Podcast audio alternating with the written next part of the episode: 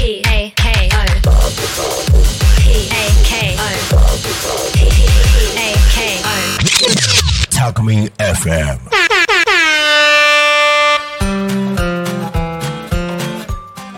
過去新見の情報交換番組だからこそ。こんにちは。岡山県は新見市地域おこし協力隊の三浦よしこです。ここ多古町岡山県新見市だからこその魅力を紹介し合う情報交換番組交流の場のこの番組です。で今回はシリーズの3回目、えースポット観光スポット場所、えー自慢の、えー観光スポットでもお気に入りの隠れた場所でも大丈夫です。えー、とそちらを多古町新見からのゲストそれぞれにプレゼンしていただきます。じゃあ3回目の今回は新見市の、えーぼえーミュージックジャンボリー騒動さんから自慢をお願いします。はい、えー、騒動です。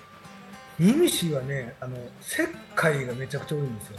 石灰山、石灰の山ですね。うん、カルスト大地ですね。そうそうそうそう。山口県にもあると思うんですけど、山口県のあのでかいなんだなんとかの、あえっ、と修法堂。そうそうそう。はい。あれめちゃくちゃでかいでしょうけど、新見にはそあっこまで規模はでかくないけども、結構鍾乳洞が何箇所かありまして、あの以前八つ墓村、うんこうんあすみませんすみませんあのあの近近代地。そうそうそうはい。あれの映画の撮影現場になった場所があるんですよ。すごくね、あの長い穴の中で、まあ綺麗な。え最近 LED 照明があって、あのめちゃくちゃいいんですよね。でうん、観光だけじゃなくて、まあ企業はあるんです。石灰を使う、まあ石灰を掘って黒詰めするあの仕事もたくさんあるので、うん非常にまあ石灰が観光でも仕事の面でも有名うん。なんですね。新見市を支える結構一大産業になってそうでますよねす。。ちなみに私も石灰を作る会社はい。に勤めてますので、もう騒動さんいろんな顔があるんですけど本業は実は。石灰屋さんです。石灰屋さん、はい。じゃあもうプロの、えっと、石灰屋さんからその自慢の場所？はい。スポット？石灰の？石灰のだから鍾乳洞としていくら堂というのがあるんですね。うん。えーこれはあの新見市いくらといってまあ、えー岡山から山陰に抜ける白尾線沿いにあるんです。けども、これが非常にま以前から有名です。いくら堂って言ったら県内ではね、はい。結構有名な観光スポットになってまして、はい。それこそあの県市外からたくさんの観光客が訪れる鍾乳洞。そうです。はい。でもう一個が牧堂。牧堂、はい。もう一つの。えーこれはいくら堂から何キロぐらいかな。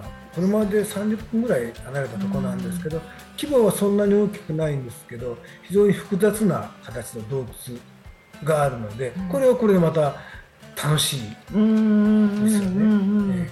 なんかこう最近はねさっきもおっしゃってた LED で、ーそうそうちょっとイルミネーションみたいになってあの若い人たちにはちょっと映えるというそうそうそう それがなんかいけるらしくてうね受けるらしくて。よくわかんないんだけど、うん、若い人はなんかすごくなんかああ愛のなんかなんか忘れたけどなんかそんな感じにもなったりね観光地になってますね。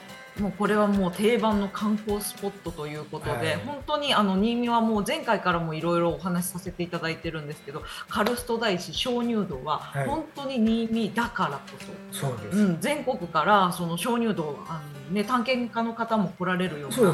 場所になってるんですよね、もうこれは山間部のもう新見だからこそなんですけどじゃあ次はもう全く真逆の平地の多古町じゃあボランティア大好きベアザーさん自慢をご紹介お願いします。はいお願いします、えーやっぱり多古町はその私も大好きなこの栗山川っていうのがあるんですけど、まあ、はい。道の駅周辺はもう散歩にもいいですしそこちらもやっぱ夜ライトアップされてますし、えー私もやってます。サップだったりカヌーだったり、まあ、あと遊覧船、まあ、ササッパー船ですか。そういうの乗ったりですね。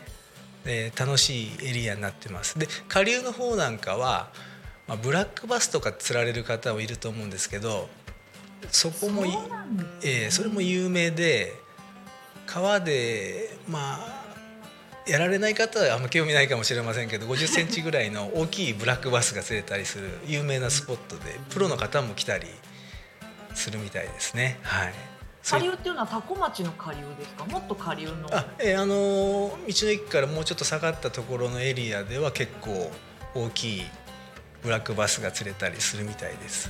はい。自分もちょっとやっておりましたけどはいちなみにベアザーさん釣りはされるんですか？釣り最近はまあちょっと下火ですけどやってました。えー、もう友人にはもう手作りでルアー作ったりして楽しんでる人もいますし。はい、もうじゃあもうベアザーさんは川のアクティビティを知り尽くしてらっしゃいますね。いやそれほどではないんですけど、えーはい。まあ、ちなみにさっきあのお散歩コースっておっしゃってましたけど、えー、朝のお散歩、はい、あのルーティンだったりもされるんですか？あえーと、と自分の方はちょっと朝は忙しくなかなか散歩する機会がないので、はい、あと多古町ゴルフ場とかもいっぱいあるんでゴルフの方で歩ったりしてます。はい。なるほど。先ほどあの趣味がゴルフともおっしゃってましたけど、多古町はもうゴルフ場もたくさんあるので。そうですね。あの中学校にもゴルフ部があったりとかですね。はい。中学校にあるんですか？はい。中学校に。中学校には。はい。あれ、ソードさんゴルフは？やりますやります。あとあすみません。運動音痴なんです。どうですか？運動音痴でゴルフっていうのは？あ全然あの大丈夫かと思いますけど大丈夫だそういやいやあの一回だけね、出たことあるんですコースに、えー、二度としたくないです でもゴルフ好きの方にはあのタコ町はたまらない立地ですよね。そうですね、まあ、近所ではもうナイターゴルフって仕事終わりにナイターでゴルフする場所もありますから。はい。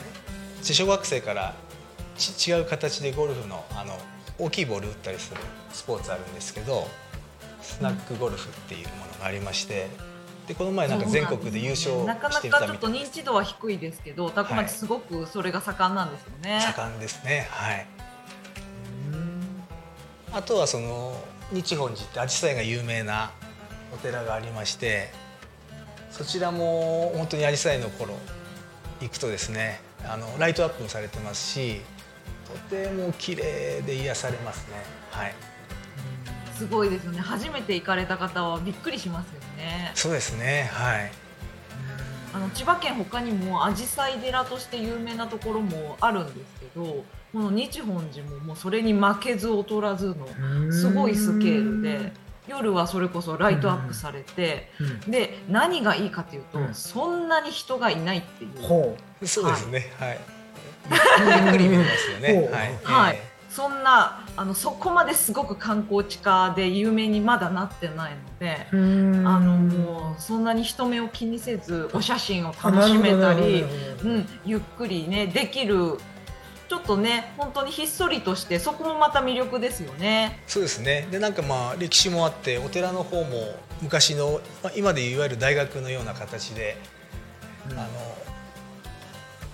大学のようなはい。あのですね。お寺としてはい寺子屋みたいな、えー、断林っていうんですかね。はい、えー、あのはい、うんうんはい、断林っていう。まあ、寺昔の寺子屋みたいなところだったのが、はい、今お寺としてもすごく素敵なんですけどあの6月の紫陽花の時期になったらあの先ほどもちょっと言ったんですけど町の花が紫陽花になってることをいろんな各所で見られるんですけど僕もまた6月になると本当に訪れてほしいスポットで。あと栗山川沿いにもね紫陽花が咲き誇りますので。そうですね。はい、うん。でそれに合わせてあじさい祭りっていう町を挙げてのお祭りもあったり、うんうん、そうですね。あの日本寺とつないでこう行き来できるようなあそういうイベントもしているようですから、はい、一緒に両方楽しめたりもしますので、うん、はい。小町を訪れるならじゃあ6月がいいですかね？あ6月いいですね、まあ、あと菜の花の時期も川沿い綺麗ですしコスモスもされたりですね。そうですね。まあいろいろ花が楽しめる素敵な川なのかと 思います。はい。今騒動さん興味津々になってくださってますので、ぜひ佐古町へ、はい、じゃあ次回は、えっと、4回目自慢の人を紹介していただく最終回になりますので、うん、皆様またお楽しみになさってください。今回もありがとうございました。